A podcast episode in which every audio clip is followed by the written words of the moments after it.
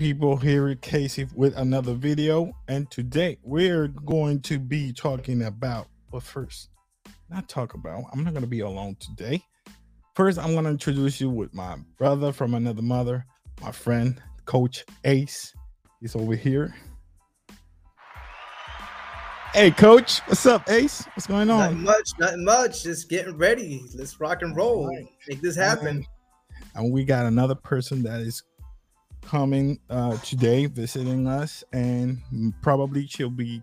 She's the counselor of us now, of the podcast. She will be soon having her own podcast in the future. So, in a way, I'm going to introduce her as the counselor, aka uh, as Tammy. So she's here right here.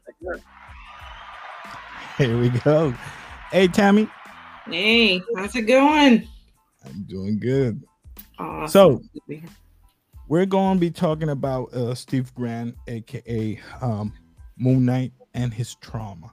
So, you guys know about this um, um, this character, very special character. But question that I got for you guys first of all, what do you guys think about th- this character? I think uh on uh on my perspective, I mean like he's an amazing character. Amazing character. Um how they presented him at first was very interesting, you know, like the um it wasn't Mark, it was uh what was the other guy's name? Steve Grant. Steve Steve Grant. Steve, Steve Grant. So so um his his disorder, right? His his personality, his mindset was so scrambled. But they, I love that they didn't show it at first, right? They showed a very fragile human being, and then um, some some way and somehow you could think about it like, hey, he's like Clark Kent acting, right? This is what, what I thought. I've never read the comic, never read anything. I just started seeing this and I was like, oh, wow, he's like a Clark Kent, you know, hiding his identity, this and that. But then as I kept on watching, I was like, oh, wait a minute. There's more into this, right? So that was my first thought. Like, what is this guy's uh, modus oper- operandum? Yep. Right. Gotcha. Counselor, your opinion I mean, on, it was- on, on this It was really interesting how, you know, kind of like so how they introduced him. I think he had tried to introduce himself, just kind of narrating, saying that he had a sleep disorder of some type. Yep. So he was chaining himself to the the post in his room, um, doing all these things because you know, just almost presented like he just walks. He's a sleepwalker. and he's trying to keep himself from just waking up in random places like sleepwalkers would do. Um, then you keep watching the show, all these different levels just keep coming to surface. Where this is, you know, hey, this is a little bit more than just a sleep disorder that's going on. This is actually a, a mental health disorder that he has, where he's switching to a completely different personality, a whole different identity, uh, which makes it even more complicated but also pretty intriguing to watch this show and see what comes of it what what's going on with this steven guy now all of a sudden he's mark and then he's Yeah. steven again you know Yeah. so it's, it's it's pretty it's pretty cool how they played it out and and introducing this this actual disorder this dissociative identity disorder that this person has you know, it's not a sleepwalker Mm-mm. that just has multiple identities That's why I, I gotta got me. ask. I gotta. I- I'm sorry for inter, uh, intervening, but I gotta ask: Has go anybody of in here um, ever sleptwalk, No. or have they? Not that I'm aware No that I know of. Not that I know have of. they caught you sleepwalking? Mm. Nah. No? No, they, I caught myself snoring. I do have got I do have um a close family member that does sleepwalk. And some of the stories I've heard Whoa. are very interesting. Just will wake up miles away from home in the middle of the street somewhere and just be like, oh man, it happened again. For whatever reason, he has his cell phone on him. And he's like, hey, and pick me up. You know, this stuff does happen. You know, it's not they're not making it up in this in this storyline or, or the stories that you do hear. It actually happens to people where So I've been caught sleepwalking and eating peanut butter. I'm not joking. I, uh, so I was uh, my, my ex-wife always caught me and she would record me and say, "Look at what you're doing," and I'd be like, "Oh, okay." I thought you know like you know, at the beginning it was just she's telling me. Later, as you know, we got we kept on. She recorded me once or twice, and I'm like, oh shit, I really eat peanut butter when I'm sleepwalking, and I love peanut butter. That's the thing, you know. how to how to avoid it? I just don't buy peanut butter anymore. If I do continue sleepwalking, I'm a single man now. I don't know. you don't know what you're getting into now. you just saw some cameras in your house. yeah, yeah. Oh, see what Ace is up to this week. All right, all right. But I like the way that they, they presented him because I thought it was Stephen uh Stephen Grant, but as you say, um, counselor, you said that it was Mark Spector. They changed him and he changed himself to the bed because he knew that he sleepwalks. So every time he blacks out, also change uh, his personality. So I like that. So my other question is uh, the persona. Uh, it was based uh, on a trauma that Mark Spector had when he was a kid. Why you guys think about that? I'll let counselor start with this one. That's her yeah. expertise. Yeah. All right. Yeah. So he assuming everybody that's watching has seen the show, um, experienced some significant traumas in his childhood. It's mm-hmm. kind of starting with the death of his brother. Um, in the show, I believe his brother ended up drowning. There's no way you could save yeah. him. So mm-hmm. not only that he watch his brother, you know, come in this situation where he can save him from just experiencing it with his own eyes, his brother dying in front of him, um, or you know his brother is being threatened with death. I'm not sure if he was there when his brother actually drowned, but the family going through that trauma together, the mom blaming the child, the mom taking it out on the child. So now he's experienced childhood abuse, which is an additional traumatic event for him. And then, um, as you noticed in the show, that's when it all started for him. You see that first episode where he seems to black out, you know, you see the eyes rolling and the white in his eyes, and now he's all of a sudden he's this new person with a British accent. It's all proper and doing all different behaviors mm-hmm. than what Mark was doing. You know, that that's not necessarily him blacking out. That's um that's it's almost like a, a non-epileptic seizure that he was having that kind of signals when that personality was switching over. So that was like his start of having assumed a different identity to protect himself from what he was experiencing. There to protect Mark from that. He put this other personality yeah. in the face of that trauma. It was an adventure. I, I, I like that. Uh, mm-hmm. Was like uh, some type of Indiana Jones. Uh, yeah, was that? I think it was what based off some kind of show he was watching as a kid that he liked. It was like a, movie, right? Yep, it yeah. was like like an Indiana Jones type of show. Yeah. Mm-hmm. Yeah. Mm-hmm. Archaeologist or something, adventurer. I don't know.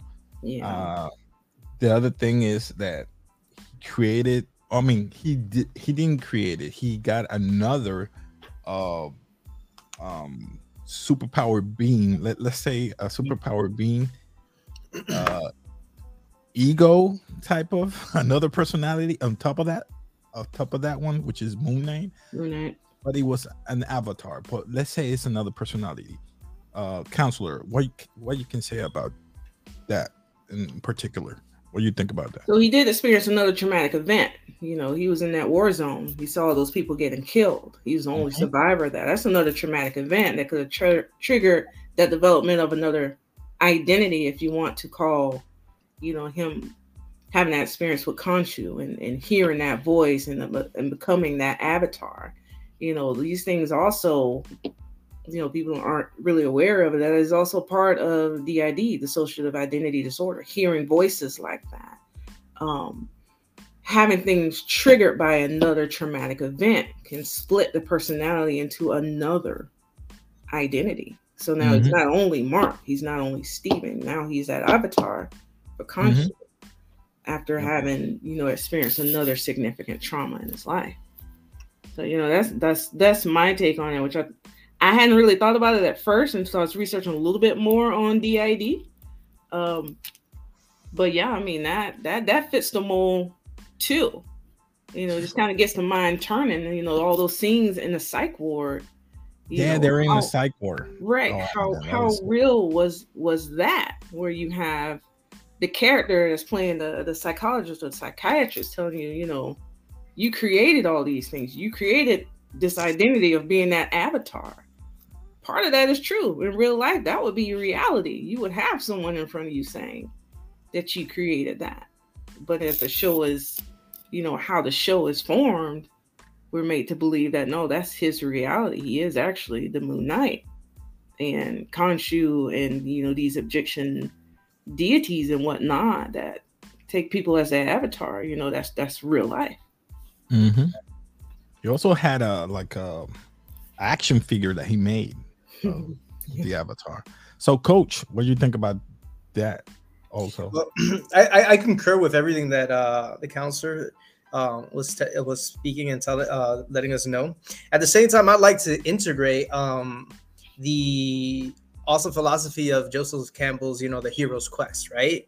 Okay. This this this great trauma came came with a big calling. And the first step in the hero's quest is the calling to a new adventure.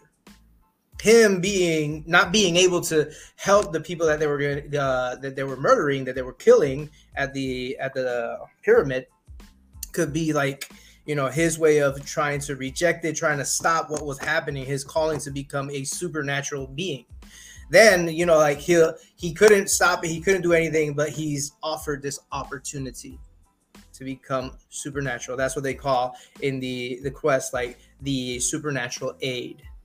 So the deity of Khonshu comes in and says hey i got this offer for you. It is amazing. You're gonna be awesome jumping healing and you're going to do my bidding. But you'll live and you'll be yep. able to protect the ones that you were trying to protect. Okay. You know, so he actually came in. Now, when he accepted it, maybe Khonshu didn't know, but but the aspect of Mark and Stephen Grant not knowing that they were the same person, that's yep. where the supernatural or the hero, right? The hero has to um, get through the threshold, and that's usually the second step. The crossing the threshold, the cave of, of wonders, like in uh, Star Wars, the cave with Darth Vader, and the only enemy is himself, right? I'm bringing this mm-hmm. as a as just like a reflection for people who don't understand what the cave mean. The cave is that maleficent being that they must conquer, and it's usually mm-hmm. themselves. And that that's my point of view. Like right. you have to understand. Bring that. that up. I'm gonna ask the counselor when you said that that you brought that up that you accept or Steve Grant accept that Mark Spector accepts Steve Grant, what do you think about him accepting or curing himself of knowing what he is? I think it was presented well in the show, you know, because usually they're not people with DID aren't going to be really cognizant of these other identities exist. It can happen, but him going through all of those things, you know, him being in the sands, accepting them, all of that, even going through the psych ward and becoming aware of these separate identities. Yeah, I mean, it's it's almost like illustrating part of the process of being more aware of what's going on with you, what's you know, with these different personalities, with his responsibilities, if you want to want to say. Um, so a step towards divorce. What's that? The, the, trauma of the divorce. With the trauma of the divorce. One of the traumas um, I wanted to mention also, you know, it's, it's a little sidestepping from your question. Okay. Um, but you know, going back in the psych ward when he had to go through these little doors, and you know, this is all part of them trying to I don't know what the, the hippo was trying to do with the hearts and whatnot, and saying that he, you know the hearts weren't full. The heart weren't full. Yeah, kind of balanced and stuff. Yeah, yeah. yeah. And the biggest part of it was him experiencing the loss of his mother, his abuser. Oh. Uh, which That's is a why big, he didn't want to go to the funeral. He didn't want to go to the funeral, but he he was outside of it. He was still experiencing that. And you, if you watch a little closer in there, that seemed to also be the moment where he almost permanently assumed that other identity of Stephen Grant. He was no longer dominated as Mark, he's more dominated as Stephen after that event. And that's really truly characteristic of DID where it can be triggered by the death or the onset of a fatal illness of a person that abused you. So it's real genius how they're doing this writing of the show and showing these different aspects of DID, mm-hmm. paralleling that to what Coach Ace was saying with the hero's journey and him accepting uh Khonshu and becoming his avatar, just having this calling of getting rid of all these, you know, this this wrongdoing in the world. I mean, this this writing is just genius. Uh as far as like the cure and whatnot, I don't, I don't really know how to answer that question. I'm just I asking because you, you're you're the expert here. Um, so I, I wanted I wanted to to intervene because of you you you you exposed a lot of great points right there. You know, like you got the deity of the hippo. I don't remember her name. The balance of the hearts and all that stuff. That's literally what I was talking about. The cave of wonders, the mm. um, crossing of the first threshold, the belly of the whale. Um, I think uh, this uh, great philosopher um, Jordan Peterson talks about the belly of the whale with Pinocchio when he has to go in there and save his dad.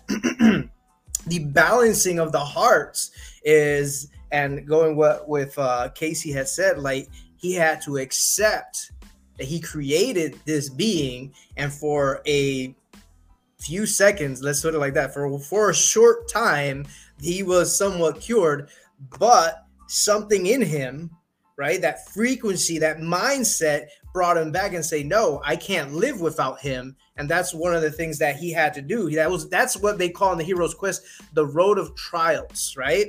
That's the final like the, the hero has to pass through that series of tests to begin the transformation. He's going through his final trials, you know, his road of trials to be able to convert himself completely in who he truly is. And who he truly is is that He's the man, Mark is the man who created Steve Grant that accepted Khonshu to be able to defend those who are not able to defend. And that's when he goes, and that's what they call. Then after that comes in the process in the hero's quest where he meets the goddess, right? And how they, prof- how they Taweret. That's her name, Taweret. Tower, yes, but but the the the meeting the goddess is actually if you yes yes the tower the hippo yeah. When she actually gets into his what his wife or his ex-wife's his wife ex-wife. that's when he experiences the unconditional um unity love of his allies and everybody and he that's when you see him in the series that he's extremely powerful totally confident of his skills. All right all right, so I'm gonna keep this short. I don't want to prolong anymore. So, if you want to add something more to Moon Knight character and his trauma, uh, coach and counselor, want to add something more before we um, I like I like to throw in a little bit of a little bit of something, like especially the ending, right? Because they left it they let the the series ended with a with a little twist like hey um i'm not done here right Khonshu comes up and says i'm not done here look who's look who's here and he shows another, another identity and he speaks Spanish. And he speaks Spanish. oh, that that threw me off. I went like, "What? He speaks Spanish?" And and if you notice if you notice the and how the how the circle completes at one point Khonshu accepted what Mark and Steve said. Boom he leaves. He disappears. But Mark oh, is he, he left those two. Yeah exactly. He left those two because that's that's that's what I guess what the counselor was talking about when he like uh brings his eyes back and that frequency in his brain transforms to the next personality. So you can say that Mark and Steve harmonize their frequencies so and so well that they're willing to switch in a harmonic form that Khonshu so noticed that I can't deal with these two. I'm gonna step back. I'll deal with the real guy who is willing to do my bidding and not complain about it. Yeah. And if you notice what he wanted. Exactly and you had Khonshu sitting down on a chair in the in the limo, and you had Stephen Grant, or what was his name? The uh, the, the, the, the limo driver, the new guy. Yeah. Uh, Lock, oh, shoot, Lock, Lockley. I think it's Lucky. Hold Lockley, I think it is. Lockley, right? Oh. Jake Lockley. Yeah. Jake yeah. Lockley. I'm sorry. I'm sorry. that's what that's when he shows Jake on the side because that's when Khonshu has the knowledge, the ability, and the um, I want to say the the conscious of like I can be here with him, and I know he's gonna do it without me taking being his full avatar. I can just tell him, hey, dude, just kill this guy. Jake does it. I don't have to intervene because Jake loves it. Now, what they have to show about Jake, I'm extremely curious to see how season two develops itself. All right. Same here. Well put. There's nothing to add to that. It really yep. isn't. Okay. If if the council says okay, I mean, I think we're, we're done here. I mean, but if you like this content, please subscribe. Just you know, press the button, uh, the notification. Also, uh, in the future, the council is gonna have her own podcast. So in the future, you're gonna be know about her podcast. So real soon. So the next, um, we probably gonna be continuing with this um traumas with superheroes. So we have a list. Next week we'll be continue talking with uh might be Magneto, might be Wanda. Wanda is a good one. Talk about that off camera. Uh, w- which one? I think Wolverine, Spider Man, Spider Man, Spider Man. Mm-hmm. bunch of them got got a different type of traumas that the council are gonna help us out and decipher everything about them. So, like I said, we're gonna we're gonna be leaving now. So, thanks. Support the channel. Peace so, out. Thank you for everything. Like we always say here, we always throw a peace sign. So, peace.